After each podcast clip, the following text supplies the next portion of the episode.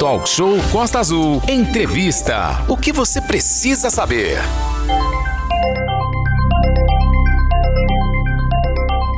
Falar da redução de desastres naturais. O que pode ser feito todos os anos no estado do Rio de Janeiro, principalmente no verão e final de primavera, dezenas de pessoas sofrem grandes prejuízos e até mesmo são afetadas em decorrência de desastres naturais relacionados a eventos climáticos extremos, em especial inundações e deslizamentos de terra, entre outros problemas.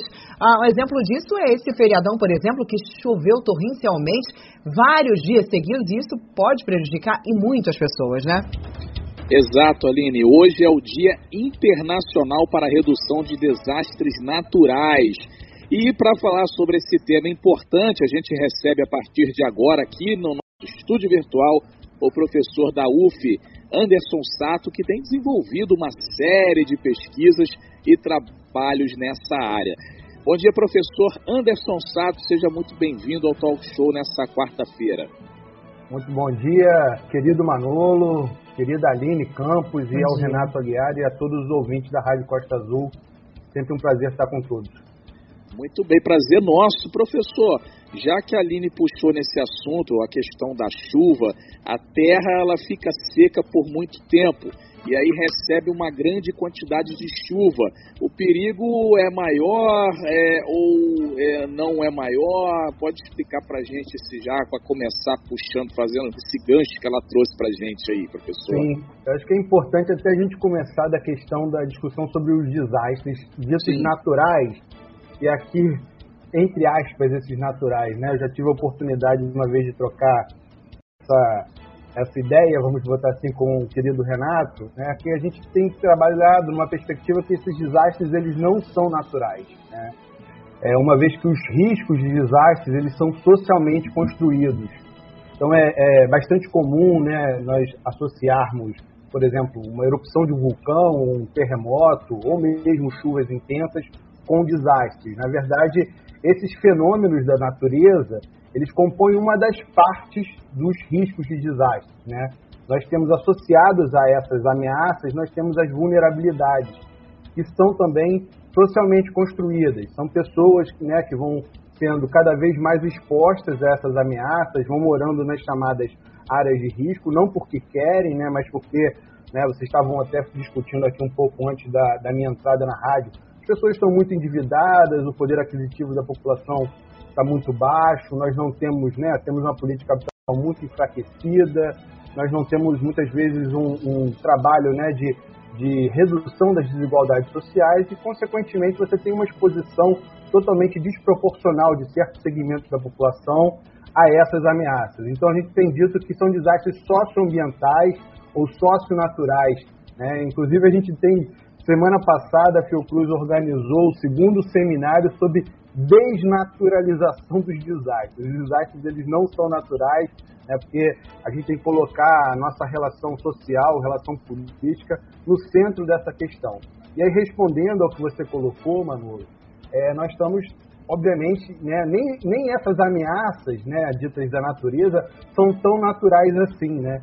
É, esse último ano, esse ano presente, aliás, 2021, né, saiu mais um relatório do IPCC né, do painel intergovernamental de mudanças climáticas, mostrando que as mudanças, inclusive da natureza, desses fenômenos ditos naturais, já são altamente, com toda certeza, influenciados pelas ações humanas. Então, nem mesmo as chuvas são naturais, elas hoje têm é, um, uma componente da atuação humana gigantesca, fruto dessa forma é, desestruturada como a sociedade se relaciona com a natureza. Muito bem, são, são 8 horas e 54 minutos.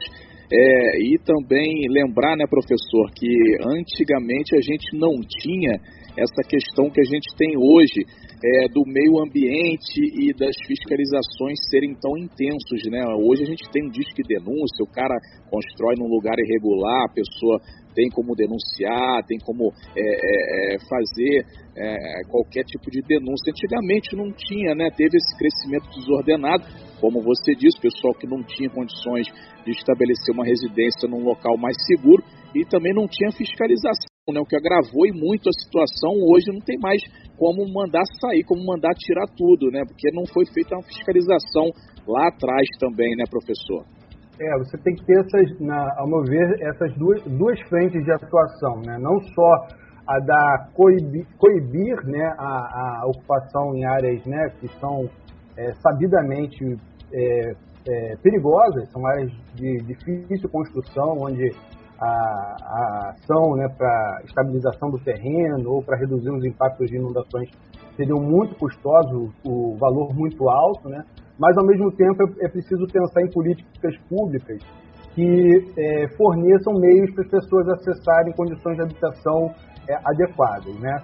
Isso não é uma coisa trivial, assim. Se a gente pega, por exemplo, o município de Angra dos Reis, isso não, não são dados nossos, né? São dados do próprio IBGE junto com o Semadem, eles mostram que 40%, não é um, uma fatia pequena, 40% dos moradores do município estão residindo ou em áreas sujeitas a movimentos de massa ou a inundações. Isso são mais de 60 mil pessoas nessas condições. Então você vê o déficit né, que existe né, de, um contingente populacional gigantesco e não somente as moradias, né, nós temos várias outras estruturas importantíssimas como postos de saúde, unidades escolares, né, é, CRAs, entre outras unidades né, que fazem essa estrutura é, do apoio da assistência social, é, é, também muitas vezes nessas condições de perigo. Então é, é preciso realmente repensar o modelo, é, tomar muito atuar de maneira sempre preventiva, né? Porque é aquela velha história, você, infelizmente hoje a gente gasta 20 vezes, no mundo, né, na verdade, gasta 20 vezes mais na recuperação pós-desastre do que na mitigação. E todo mundo sabe que isso é totalmente fora do, do eixo, totalmente é, errado fazer dessa maneira. Renato. É, professor Anderson Sato, Renata Guiar, bom dia, prazer recebê-lo mais uma vez aqui na nossa sala virtual. Eu acredito que o senhor abordou aqui de uma forma acadêmica, mas muito certa, a falta de políticas públicas. E agora, com a crise que se instala pós-pandemia, eh, alguns órgãos de pesquisa já sinalizaram que a, as pessoas, eh, em função de não ter dinheiro para pagar um aluguel, ela vai mudando para outras residências que, teoricamente, elas são mais baratas que elas estão em área de alto risco. Isso não é só uhum. um privilégio de Angra dos Reis, de Itaguaí, de Mangaratiba, mas de uma forma geral de todo o estado do Rio de Janeiro. E tem um problema eterno aqui da região serrana, que a gente até traz aí aqueles últimos anos de 2010 e 2011, onde quase mil pessoas foram a óbito ou simplesmente uhum. desapareceram por morarem em locais que era beira de rio, era em costa, ou locais de alagamento. E muitas vezes a política habitacional do governo para implantar novamente, reassentar essas pessoas, foram em locais não muito corretos.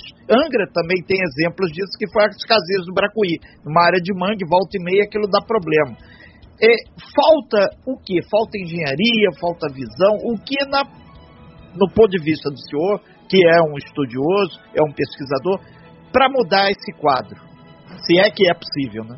Olha, é, eu vou dizer de uma forma bem direta. Eu acho que não falta engenharia, não falta questões técnicas. Eu acho que falta talvez uma, uma visão, né, uma perspectiva política de resolver essa questão, né?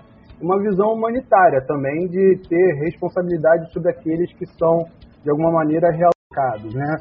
É, pegando até o exemplo que você trouxe aí, né, da região serrana, e, não, e poderia ser aqui em Angra dos Reis, afinal de contas, estamos numa região serrana também, né, nós estamos na, na frente da serra, né, apesar de não estarmos lá no topo, né, mas estamos na, na, na escarpa da serra, é, nós temos situações onde o processo de realocação das populações de áreas de risco foram os segundos desastres, um desastre dentro de um desastre né, onde é, lá em Nova Friburgo, Teresópolis, né, por exemplo, Petrópolis, nós tivemos é, a construção de milhares de apartamentos aglomerados em locais sem infraestrutura nenhuma, sem escola, sem postos de saúde, sem acesso a transporte, né?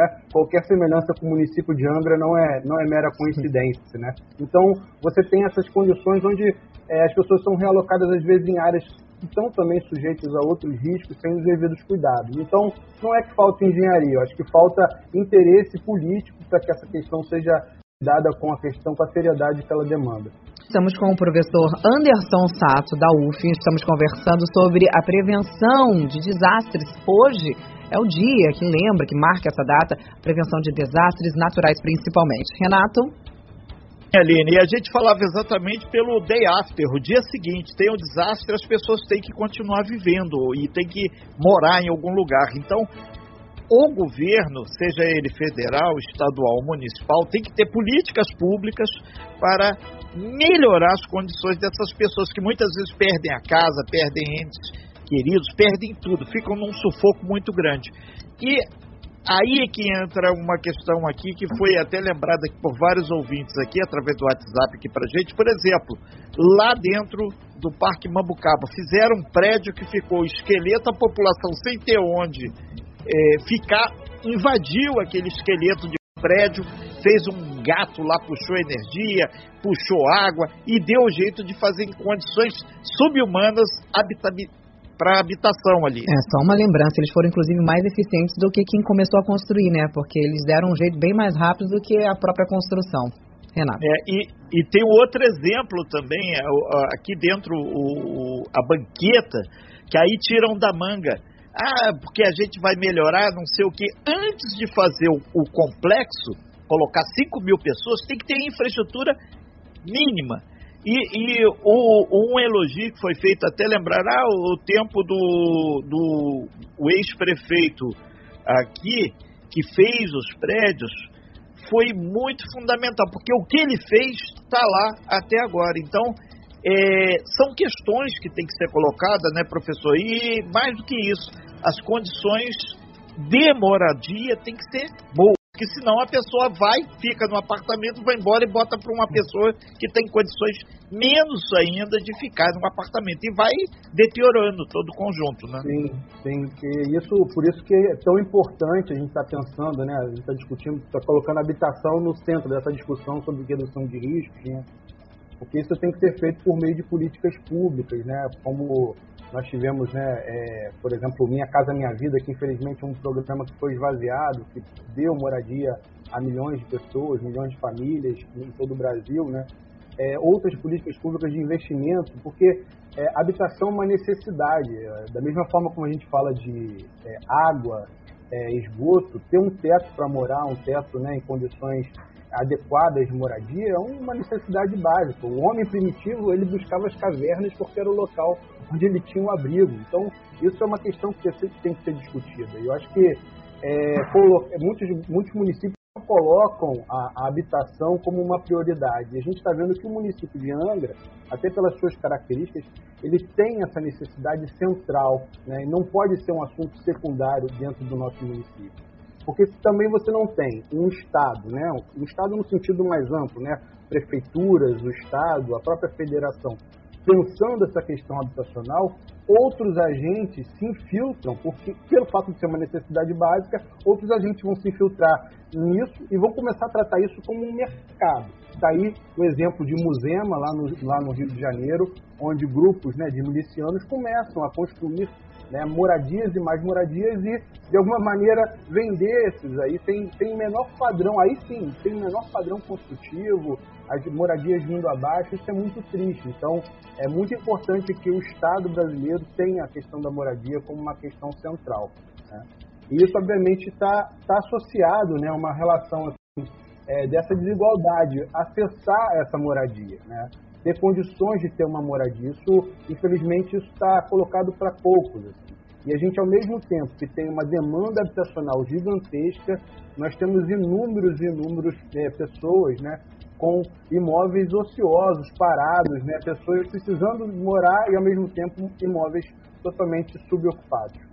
Ok, estão é, perguntando aqui quem foi o prefeito. Ah, foi na gestão do Tuca Jordão que foi, foram construídos esses prédios, obviamente com apoio do governo federal e o governo estadual. Inclusive ali na Pousada da Glória também, aquele pacotão ali de prédios ali veio nesse interim. Agora, o, o, o professor Anderson Sato, já caminhando um pouco para o fechamento, É, vocês têm feito um trabalho grande também com os professores aqui da rede municipal, através do SEMADEM, Defesa Civil. Tem toda uma ação que não é só o poder público, mas também uma ação de conscientização, inclusive com as gerações mais novas, porque o, o, são ciclos que podem se repetir. E, na verdade, cortar esse um cordão umbilical é difícil e a academia tem ajudado nesse sentido, né? Sim, a UF tem um histórico né, de cooperação com o município de Angra, né, de, de modo a articular atores chaves né, para discutir essa questão das reduções de riscos. E o assunto é tão amplo né, que quando nós realizamos formações, seja para os educadores, né, profissionais de educação do município, ou para os profissionais da saúde, como também já, já o fizemos, nós tivemos que articular vários, vários setores da própria prefeitura com, a, é, com instituições externas, como o próprio SEMADEM. Dos, dos setores internos, a gente articulou a Defesa Civil, né, que teve um papel muito central, a própria Secretaria de Educação, Secretaria de Saúde, Secretaria de Meio Ambiente, que trouxe uma contribuição muito grande, e nós fizemos, ao, ao longo dos últimos anos, várias formações para esse público, que hoje, na verdade, Renato, é, é, talvez até a população angrense não saiba disso, em 2019, o, o, o CEMADEM, que é o Centro Nacional de Monitoramento e Alerta de Desastres, ele é, faz sempre uma premiação das melhores iniciativas em âmbito nacional na redução de riscos de desastres. E, a, e a, o projeto que foi executado aqui em Angra hoje ele serve como uma referência nacional, né, como formações de profissionais da educação e da saúde.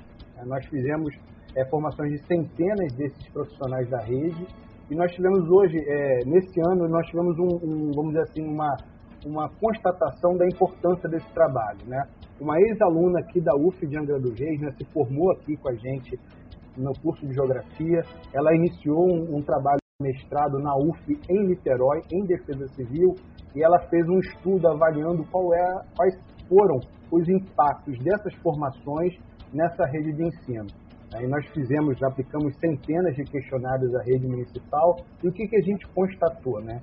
E com essas formações que são feitas, né, a valorização dos servidores é, é, municipais, nós temos hoje uma rede muito grande onde profissionais atuam de uma maneira é, muito qualificada, de uma maneira muito intensa nessa temática de redução de riscos de desastre.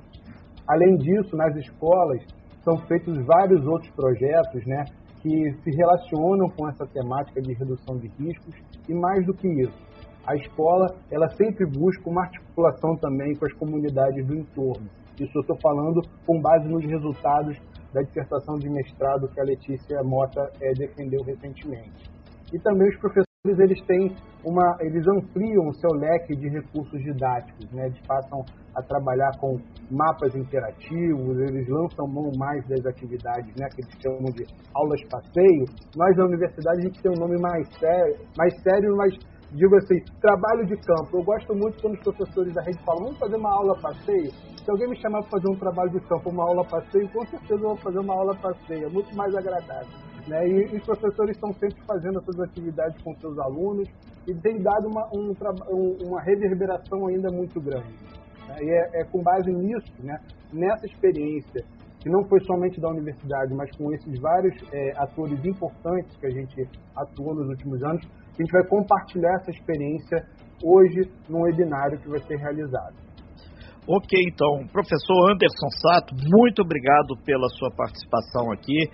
E mais do que isso, a gente aproveita aí é, essa ideia, sabe, que eu sempre acredito que a semente do bem germina nos solos mais estéreis e mais áridos que existe. Convidar os nossos 14 vereadores para fazer aí um trabalho de campo ou, uma visita a passeio a essas áreas que tem hoje problema de ocupação, que às vezes tem eu até entendo que o vereador tem muitas atribuições, não conhece ou não vai, mas seria fundamental eles visitarem essas áreas para buscar, através de políticas públicas ou a legislação, ou até mesmo junto aos seus pares, deputados federais, deputados estaduais, o senador, para fazer um, uma melhoria aqui, porque a gente tem certeza que a pessoa com casa, com qualidade de vida, atenua 50% dos problemas que ele tem no dia a dia.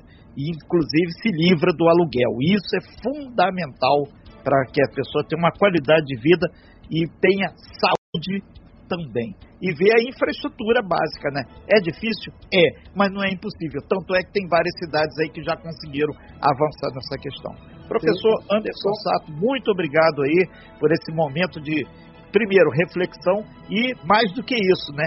É desnaturalizar o, o, a questão dos acidentes. A intervenção do homem na natureza, a natureza está mandando um recado, está fazendo nuvem, fazendo muita coisa aí para deixar claro que se tem alguém que está errado, nesse processo, em muitos casos, é o homem. Professor.